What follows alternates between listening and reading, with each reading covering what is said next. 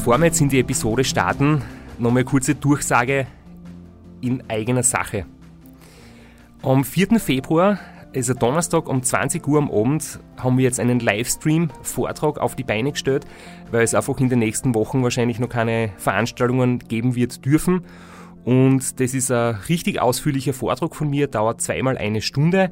Wir haben einen Moderator dabei und ich werde viele Geschichten erzählen, die auch die fleißigen Sitzfleischhörer noch nicht kennen, über das Race Across America, über viele andere Radrennen, über die mentale Herausforderung, über die vielen Rückschläge, über das Lernen draus und es wird da sehr viele lustige, unterhaltsame Sachen geben.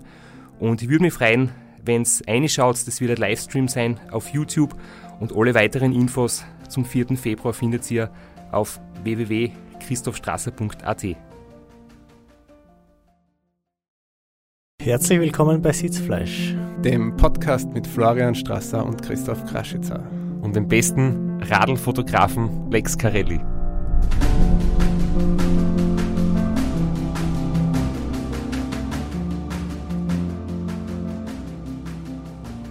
Oder so ähnlich. Mit den Namen bin ich mir nicht ganz sicher. Aber wir sind da in der zweiten Episode.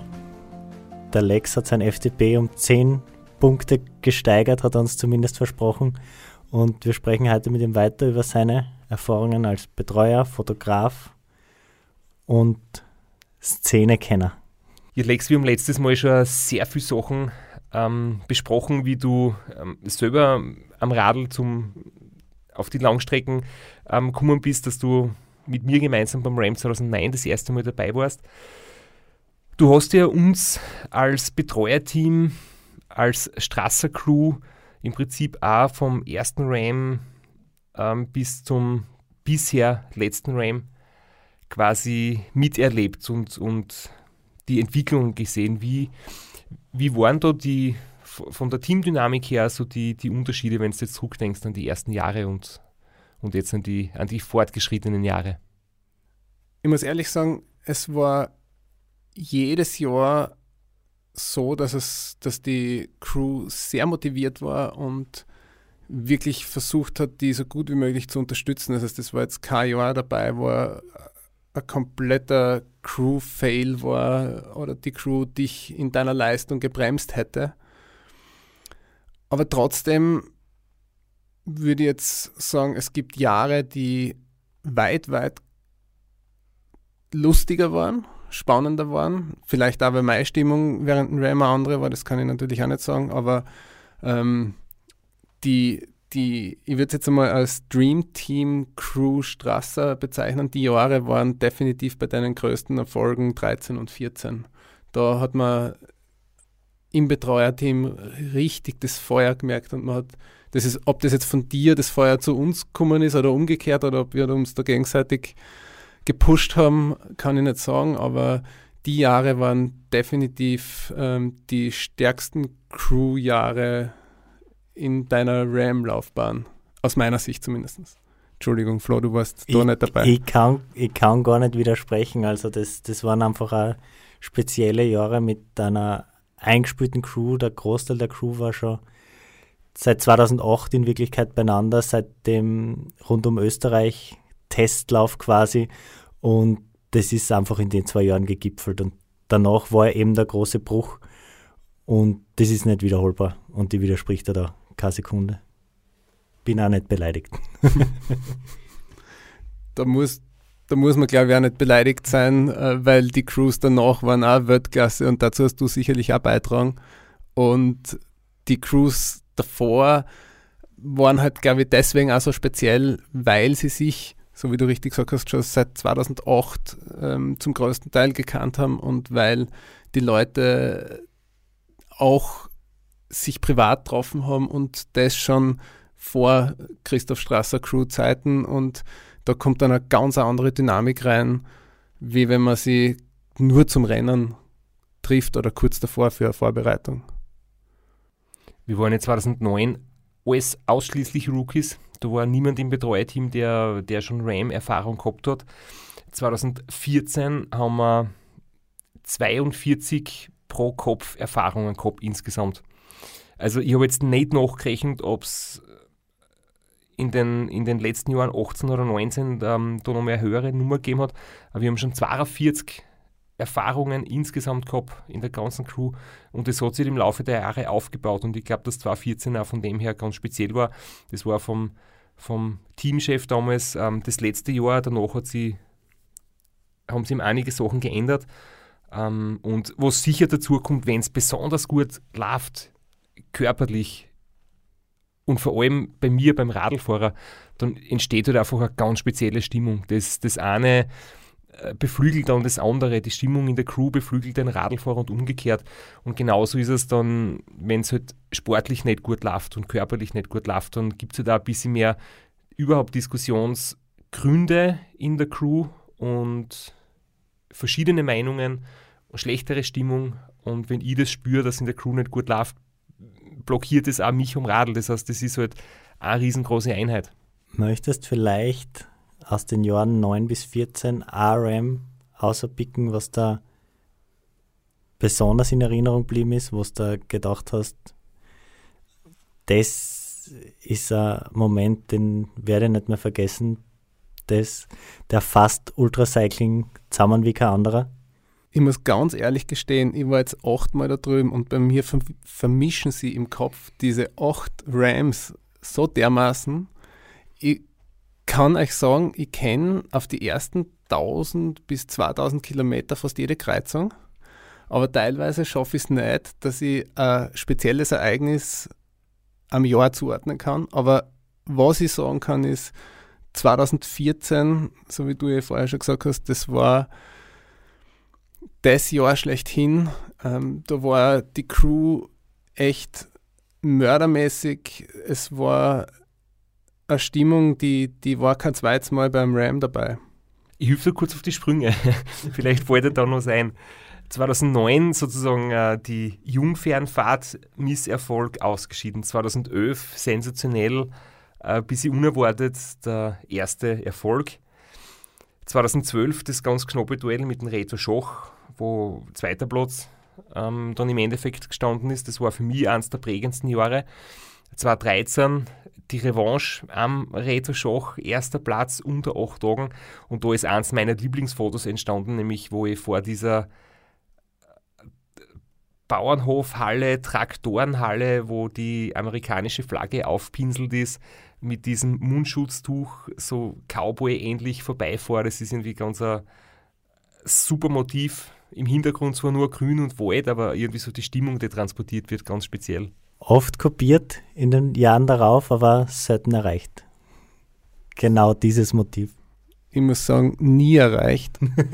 Wir werden es übrigens nur jetzt so für alle, die zuhören, in, auf meiner Instagram-Story mache ich immer zu jeder Episode einige äh, Fotos, Ausschnitte und da wird man das auch anschauen können. Beim Ram 2014 war mein Lieblingsfoto eins, wo nicht der Straps drauf ist, sondern ähm, die Betreu Betreuercrew im Monument Valley beim Sonnenaufgang mit Gegenlicht und der Johnny und der Cree fallen sie quasi in die Arme, der eine in der Nachtschicht, der andere in der Tagschicht und man hat in dem Foto einfach das gute Gefühl vom Rennen in einem Bild festgehalten dass es nicht um einen Radlfahrer geht, sondern um eine gute Stimmung in der Crew. Bei einem guten Kaffee. Und dann fährt der Radlfahrer wie von selber ganz schnell. Nur so funktioniert das RAM in meinen Augen. Vom RAM 15 haben wir eh schon äh, besprochen, dass da die Fotos auch ganz besonders waren, weil du eine andere Perspektive gehabt hast. Und was du dann ähm, 2018 und 2019 gemacht hast, wie du eben noch dabei warst, 2017 hat ja der Hausi ähm, dich vertreten der auch schon bei vielen anderen Rennen mit war. Ich muss sagen, 2018, 19 habe ich bei deinen Fotos gemerkt, dass die Qualität nochmal, ähm, du bist einfach auch im Laufe der Jahre besser geworden und professioneller und dein Equipment hast verbessert. Also 18, 19 gibt es schon extrem gute Bilder, die einfach viel Emotionen bündeln und was macht für dich eigentlich ein gutes Sportfoto aus? boah, da gibt's, da kann man jetzt stundenlang drüber philosophieren, aber ich würde sagen, ein gutes Radlsportfoto ist einfach entweder der Radlfahrer in einer wahnsinnig schönen Landschaft oder Gegend oder bei super Lichtstimmungen oder Wettersituationen, wie wir es auch gehabt haben, ich glaube 2013 mit dem Hurricane im Hintergrund. Ja, jedes Jahr jedes Hurricane Jahr, im Hintergrund. Jetzt Ähm. habt ihr euch gut ausgeredet, aber an Einblicken habe ich gesehen, ihr habt jetzt selber die Jahre vermischt, also beide. Also da, da, da gibt es den Aspekt oder den sportlichen Aspekt, dass man wirklich sieht, äh, was für eine Leistung oder Geschwindigkeit ähm, da gefahren wird, dass man das in ein Bild transportieren kann, äh, ist mir auch sehr wichtig und das finde ich auch einen wichtigen ähm, Anspruch ans Foto. Wenn ich immer wieder für meine Vorträge Fotos raussuche aus den tausenden Bildern, die ich von dir mittlerweile habe und ich weiß wirklich fast von jedem Jahr, an welchem Tag, bei welcher Timestation es welche coolen Bilder gibt, die vielleicht für, dieses, für diesen Anlass jetzt passend hätten oder für das Motiv. Ähm, mir gefallen immer Bilder besonders gut, wo man so Gefühle sieht und, und Emotionen oder eben auch einen Gesichtsausdruck in der Crew oder bei mir am Radl, wo einfach so äh, die Körpersprache sehr viel hergibt. Weil die Landschaft ist in den USA, vor allem im ersten Teil, eh fast überall schön. Und dein berühmtestes Foto, das war ganz sicher nicht so geplant, oder? Die verrunzelten Viers vom Strasser. Das ist wahrscheinlich das Foto, das am öftesten geklickt wurde. Und das in der Zeit im Bild, im Hauptrahmenprogramm vom ORF gezeigt worden ist. Und ich würde jetzt nicht behaupten, dass nur ähm, Bad News groß gebracht werden oder dass nur Dramatik in den großen Medien gesagt wird, aber es war schon so. Ähm, in der Zeit im Bild um 1930 war nur einmal ein Foto von mir und das hat meine verrunzelten Fußsohlen gezeigt. Ich muss sagen, ich bin sehr stolz auf das Foto und vor allem, dass es das Foto so weit geschafft hat. Aber mit dem Foto haben wir Aufmerksamkeit auch für größere Medien gekriegt, ist mir vorgekommen. Und dann waren eigentlich regelmäßig Posts von ORF Sport und anderen Tageszeitungen, die dann auch wirklich Bildergalerien gebracht haben. Und das war davor meines Erachtens noch wenig bis gar nicht vorhanden. Der große Durchbruch mit Straps seinen Hobbitfüßen. Also Was man auch dazu sagen muss, weil du gesagt hast, du hast tausende von Fotos von mir, von den einzelnen Rennern ähm, und du weißt ganz genau, wo was passiert ist. Für mich ist es anders. Ich sehe während den Rennen nämlich 10.000 plus Fotos und oder plus minus 10.000 für ein Rennen und ich sortiere es während Rennen aus, bearbeite es während Rennen fertig und eigentlich dem Moment, wo wir in Annapolis sind, kriegst du die fixfertigen Fotos von mir und danach sehe ich es kaum bis gar nicht mehr und von daher verschwimmt es für mich dann no mehr in den einzelnen Jahren, weil ich es danach nicht so wie du stundenlang nochmal anschaue. Und für mich ist es auch, wenn ich jetzt denke, was ist in welchem Jahr passiert, zum Beispiel für einen Podcast Ram 2015, so viele Bilder, die einfach meine Erinnerung wieder stützen oder die mir helfen, mir an gewisse Sachen zu erinnern. Das heißt, äh, mein, mein ganzes Gedankengut, was ich über das Race Across America in mir habe, ist teilweise echt stark mit deinen Bildern verbunden, weil ansonsten vergisst du die Dinge irgendwann. Und so gibt es die meisten Situationen dokumentiert in Farb. für mich ist es einfach ganz wichtig, ähm, eine gewisse Qualität für dich abzuliefern, weil ich stelle mir immer vor, wie ich gern die Fotos hätte, wenn ich derjenige bin, der am Radl sitzt. Übers RAM könnte man noch ewig weiter quatschen. Wir haben einen ganzen Podcast übers RAM gemacht. Äh, aber du warst ja bei ganz vielen anderen Rennern, die jetzt nicht so bekannt sind und bei, ich will nicht Projekten sagen, bei Rekorden vom Straps auch dabei. Ja, ich glaube, ich habe eigentlich alle großen Ultra-Radrennen, die es so gibt, einmal erleben dürfen. Und entweder als Fotograf, als Teilnehmer oder eben als Crew-Mitglied beim Straps. Besonders hervorzuheben ist wahrscheinlich das Race Around Ireland. Der Straps schwärmt immer noch von dem Rennen. Es hat leider nicht oft in seine Saisonplanung hineingepasst, aber du bist das selber gefahren, warst in der Crew. Äh, erzähl vielleicht einmal, oder hören wir uns einmal den Ausschnitt an, den wir da haben vom Race Around Ireland. Ja, dezent, aber er kommt weder von hinten noch von vorn, noch von links, noch von rechts, sondern von überall.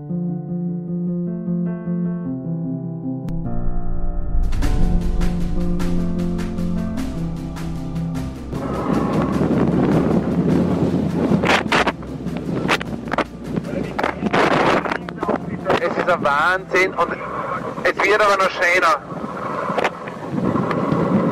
Der erste Teil klingt noch ziemlich viel Wind.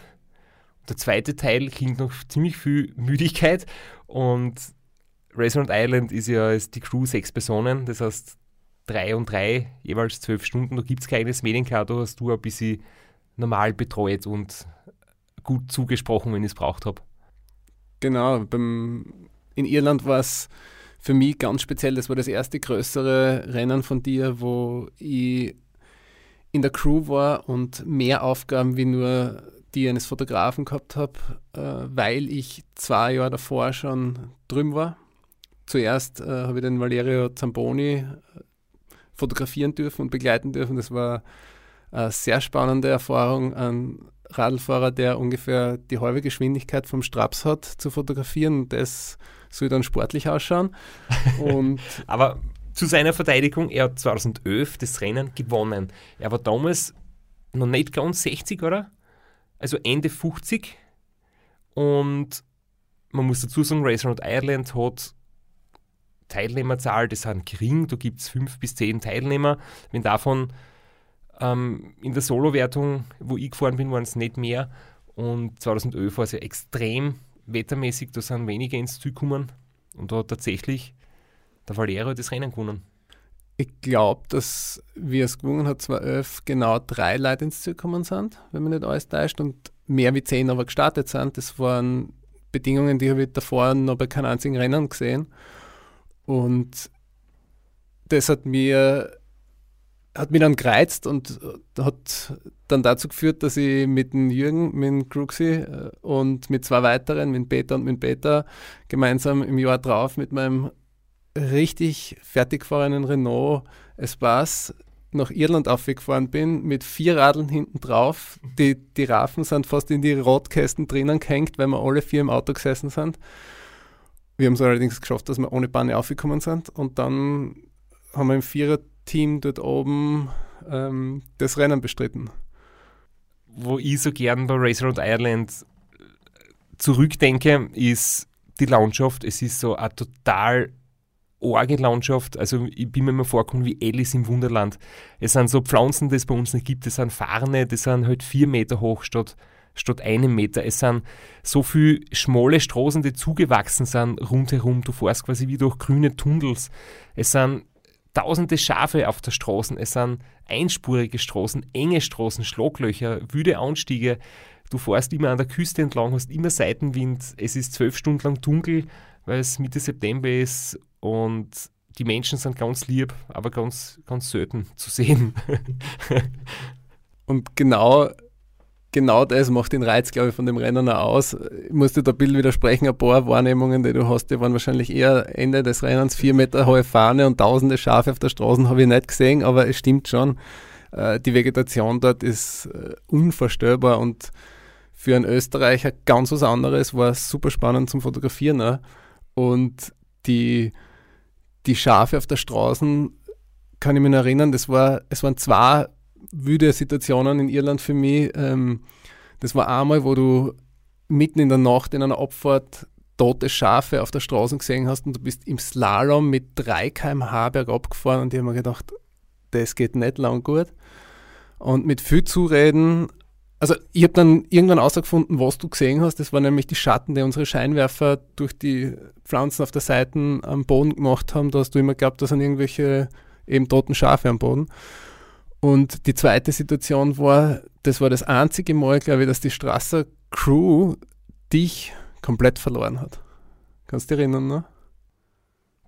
Ja, ich bin ohne Handy vorausgefahren und ich war dann fort und ihr seid im Stau gestanden.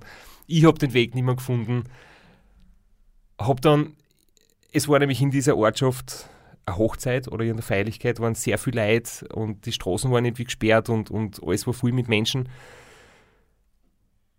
Dann ist ein anderes Betreuerauto gekommen, die haben auch ihren Fahrer gesucht, da ist dann ein Viererteam oder so von hinten an mir vorbei und die haben auch den Fahrer verloren. Und dann habe ich mir noch gedacht, anderes Betreuerteam, das bedeutet richtige Straße. Allerdings waren die anderen auch auf der Suche nach ihren Fahrern.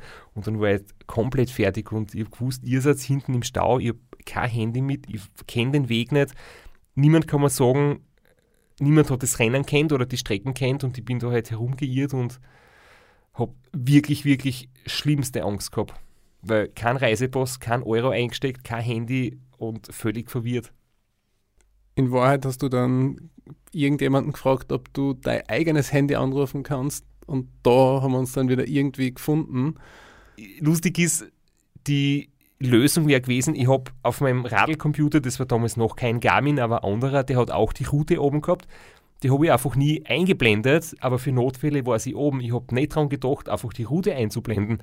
Ich habe dann angefangen, Auto zu stoppen, Menschen zu fragen und zu bitten, ob sie mir ihr Handy borgen und habe dann nicht einmal so weit gedacht, dass ich meine eigene Nummer anrufe. Das war zu abstrakt in dem Moment.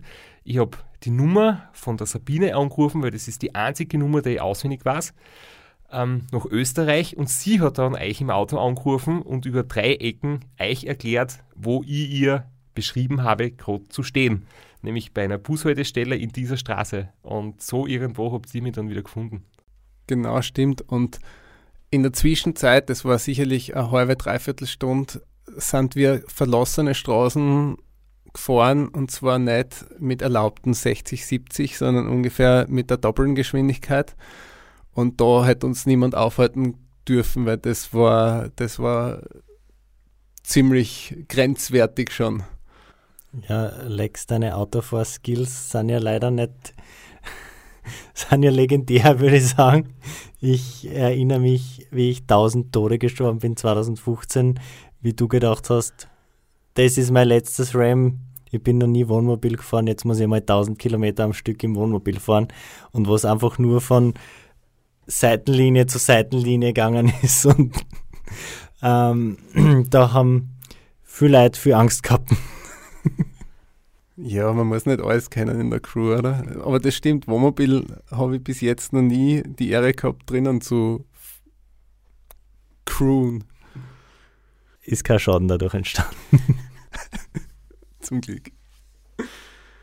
Du bist ja auch jemand, der einen Strap schon ewig kennt und auch immer wieder die Hände über den Kopf zusammenschlagt, wenn der Fahrradprofi Christoph Strasser mit seinem Material daherkommt und am Start steht.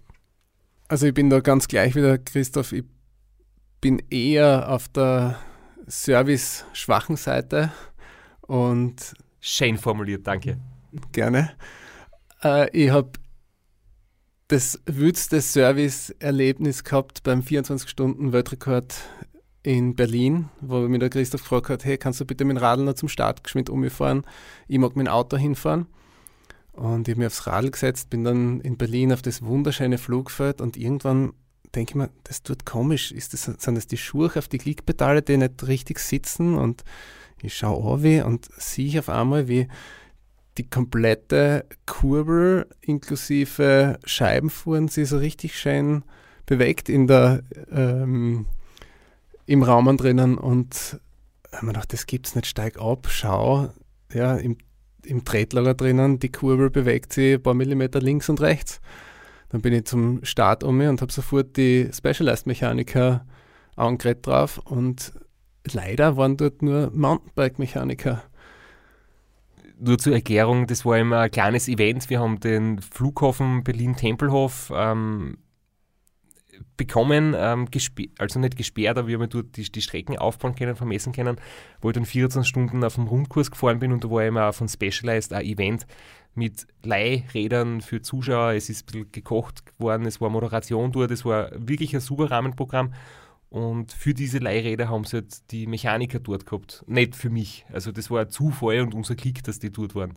Genau, nur das Pech an der, an der Geschichte war halt, dass es ein Mountainbike-Mechaniker war, der gesagt hat, er hat diese Kurbel noch nie ein- oder ausbaut, hat dann sofort das Handy genommen, hat zu Specialized in Amerika angerufen und die haben dann übers Telefon versucht, den Fehler zu finden. Dadurch haben wir, glaube ich, um eine halbe Stunde oder dreiviertel Stunde später starten müssen. Die Presse hat schon gewartet. Ich glaube, deutsche, das deutsche Fernsehen war da Sky und RTL sind draußen gestanden. Ich bin im Specialized-Auto hinten gesessen, habe mich ganz klein gebückt, habe mich geschämt, habe mir gedacht, das darf bitte nicht wahr sein. Ich bin selbst schuld, dass wir jetzt den Weltrekordversuch nicht pünktlich starten können, während draußen panisch an meiner Kurbel geschraubt wird. Ich habe es echt wirklich kurz gemeint und es hat irgendwas beim Festziehen der Kurbel, als ich das Service gemacht habe und alles nochmal schön gereinigt und geputzt und gefettet habe, habe ich anscheinend jetzt locker. Mittlerweile weiß es dann, es, hat, es gibt quasi eine Schraube im Inneren der Kurbel und in diese Schraube ist noch einmal Gewinde, wo du dann die Kurbel festziehst. Und es war quasi die Kurbel festgezogen, aber die Schraube, die davor im Kurbelinneren eingeschraubt wird, die war leider mit der Zeit locker, weil da habe ich statt Schraubenkleber habe ich Schmierfett reingegeben und das war der Fehler. ja, aber ist, das Rennen war dann äh, spitzenmäßig und es war eine Hammerleistung, die du da gedruckt hast und ich muss dazu sagen, die Crew damals war eher mau beieinander. Da haben wir, da haben wir sehr geschwächelt, aber die Leistung von dir war, war spitzenmäßig war äh, eiskalt war es, kann man erinnern. Wir haben den Flughafen nicht verlassen dürfen und wir sind dann dort gesessen, haben gefroren, weil wir nicht alle im Auto gesessen sind, aber ähm, du bist super ins Zug gefahren. Und ich kann mir durch deine Fotos auch noch an etwas erinnern, weil ich mir dann bei den Fotos am Schluss gedacht, ich sitze gar nicht so richtig aerodynamisch oben, weil es war schon alles ähm, eingestellt mit Lenker tief, Sattel hoch, ähm, hat wirklich aerodynamisch gut ausgeschaut. Am Schluss habe ich mir gedacht, der Kopf ist ja viel höher als der Rücken, gell? und dann habe ich zwei Bilder übereinander gelegt vom, von der ersten Stunde und von der letzten Stunde und da habe ich dann eben gesehen, dass sie die Sattelstützen um 2 cm nach unten gesenkt hat, weil ich das auch zu locker angeschraubt habe. Ich habe das aber während der Fahrt nicht gemerkt. Erst auf den Bildern habe ich gesehen, irgendwie die Sitzposition schaut so unsportlich aus. Ähm, das, was man in der Geschichte aber auch noch erkennt, ich habe wirklich mit meinem Rücken oder meiner Halte, mit meiner Sitzposition am Oberkörper glücklicherweise echt wenig Probleme, weil ich, ich merke es nicht einmal, wenn ich zwei Zentimeter tiefer sitze. Andere Leute werden schon nervös, wenn sie ein Zehntel Millimeter anders eingestellt sind und, und kriegen einen mentalen Stress dadurch. Mir ist das alles ziemlich wurscht, ich setze mich aufs Radl und fahre. Ja, kann man noch versuchen, das positiv zu drehen, aber aus der Nummer kommst du eigentlich nicht raus. 896 Kilometer waren es in 24 Stunden. Mittlerweile, wir sind ja vollständig und korrekt. Ähm, Im Faktencheck ist der Rekord verbessert worden und auf 914 Kilometer. Aber ich habe Ziele, was eben in die Richtung gehen. Ja, wenn die Sattelstützen heraus bleibt, schaut es gut aus, oder? Kurbel festschrauben, Sattelschützen festschrauben. Vielleicht geht dann ein bisschen mehr als die 914. Machen wir dann einen Mechaniker-Check im Vorfeld, bitte, Flo. Und ein bisschen Training wird bis dorthin auch nötig sein. Und ich glaube, Lex, du hast ja auch wieder aktiv was vor, oder? Ich meine, abgesehen davon, dass du hauptberuflich fotografierst, hast du, du sportlich wieder für, für nächstes Jahr was vorgenommen. Ja, das Jahr beim Run, das war so motivierend, dich zu sehen beim Eintagesrennen und dann, da hat, während dem Rennen haben wir schon gedacht, uh, das wird mir ziemlich reizen. Und im Zü haben wir dann gemütlich gegessen, Kaffee getrunken, geschlafen und das Übliche gemacht, was man jetzt so macht nach seinem Rennen. Dann sind wir wieder zum Start-Zü-Bereich gefahren und dann haben wir mit der Siegerehrung noch ewig warten müssen, bis die anderen gekommen sind. Und siehe da, irgendwann kommt der Flo mit der Daunenjacken ins Zü, hat kaum eine Stimme, kein Weiß im Gesicht. Und da habe ich gewusst, ich will das Rennen auch fahren. Ich möchte nur ganz kurz, die Daunenjacken habe ich deshalb angehabt, weil ich ja die Siegerehrung abwarten habe müssen. Weil das hat sich überschnitten und ich bin dann ins Ziel gefahren und habe dann in der Köthen warten müssen, bis die mit der Siegerehrung fertig sind, bis ich endlich auf die Bühne darf. Also ich bin nicht mit der Daunenjacken eingefahren, möchte ich sagen. Aber weiß und ziemlich benannt, das war ich. Ja, auf jeden Fall war das für mich der, der definitive ausschlaggebende Punkt, dass ich dann gesagt habe, so, und jetzt äh, fange ich wieder gescheit zum Trainieren an und möchte da wieder ein Radrennen fahren. Weil wenn es der Kraschitzer kann, kann ich es auch. Na, ja. Also das heißt, wir können uns auf ein sehr spannendes Duell freuen. Darf ich das du jetzt so zwischen euch einwerfen, diesen Fede-Handschuh? Ich bin jedenfalls auch motiviert, meine Zeit zu verbessern und würde auch gerne nochmal starten beim Rennen. Also bei mir gibt es keine Zeit, die ich verbessern will. Ich habe mir auch meine Ziele gesetzt und ich freue mich oder würde mich darauf freuen, wenn wir ein paar Kilometer uns einen Fight bieten auf der Strecke und der wird sicher positiv beflügeln und nicht ähm, ein richtiger Fight werden, wie es Gegner beim Rennen machen. Als Veteran kann ich da nur einen Tipp geben. Nicht zu so schnell anfangen, schauen, dass der Puls unter 200 bleibt. Ich habe einen Maximalpuls von 179, das heißt, da brauchst du keine Sorgen machen. Und genau das habe ich mir vorgenommen. Wir haben jetzt als Verabschiedung einen kleinen Ausschnitt von einem echt coolen Video. Ich wollte nur darauf hinweisen, diese Videos gibt es ja auf YouTube nach wie vor zu sehen. Das war in diesem Fall das Abschlussvideo vom Ram 2018. Das ist eins meiner absoluten Lieblingsfilmsequenzen. Da wird nämlich jeder, der im Team dabei war, zu seinem kurzen Resümee befragt, wie er das Rennen in ein oder zwei Sätzen zusammenfasst. Definitiv das geilste Team. Viel Abenteuer gewesen. Und jetzt geht es auf starkes Bier in, unser Haus. Wahnsinnig schnell, in einem Wahnsinnsteam. Einfach geil. Extrem schnelles Rennen und hat richtig Spaß gemacht. Und ich bin stolz auf den Straps. Er war wieder mal motivierend und hat mit seinen zwei starken, das war viel zu lange.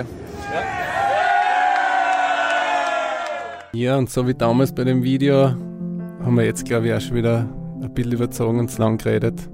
Danke, dass ich bei euch sein habe dürfen.